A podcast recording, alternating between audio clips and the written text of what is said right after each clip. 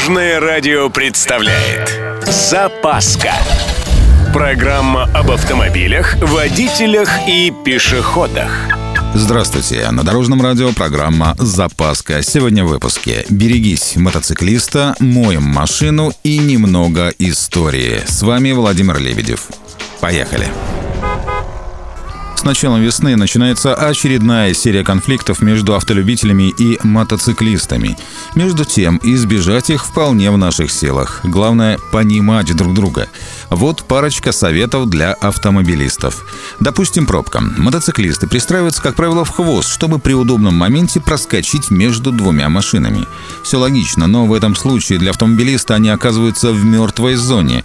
Так что помним о возможности подобной ситуации. Двухколесный вообще менее заметный на дороге. Будьте готовы всегда к выехавшему из-за спины мотоциклисту, а услышав звук мотоциклетного движка, лучше не менять полосу движения. Ну или делать это крайне осторожно.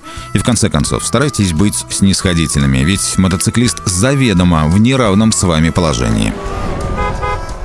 Наружная мойка автомобиля – дело полезное и нужное, особенно в межсезонье, когда дорожные химикаты, в числе прочего, агрессивно действуют на любую незащищенную кузовную деталь автомобиля. Причем мыть необходимо не только кузов сверху, но и днище, а также детали подвески. Дело в том, что они являются наиболее незащищенными от коррозии. Здесь слой грязи может оказаться весьма внушительным и содержать все, что угодно – песок, глину, землю и соли, которые разъедают краску и металл. Как советуют специалисты, увлекаться мытьем машины рекомендуется не чаще четырех раз в месяц. Причем бесконтактная мойка является более безопасной и действенной по сравнению с ручной, а полировка кузова уместна раз в два месяца. Одним из ранних создателей прообраза автомобиля, оказывается, был русский изобретатель Леонтий Шамшуренков. Жил он в середине 18 века, а сведения о нем дошли до нас случайно – как оказалось, лучше всего историю хранят судебные архивы. Именно здесь сохранились документы о его изобретении. Чертежи самобеглой коляски появились в тюрьме, где Шамшуренков сидел за жалобу на местного воеводу.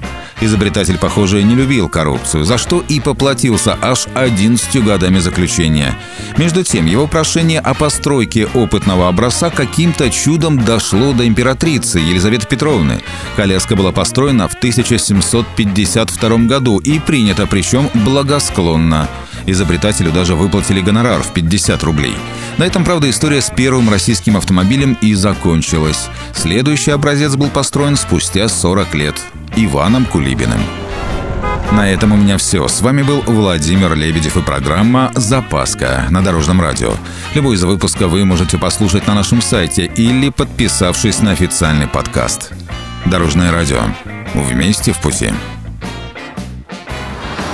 Запаска. Практически полезная, теоретически грамотная, приятная во всех отношениях. Программа об автомобилях, водителях и пешеходах. По будням в 11.30, 22.00 и 2.30. Только на Дорожном радио. Дорожное радио.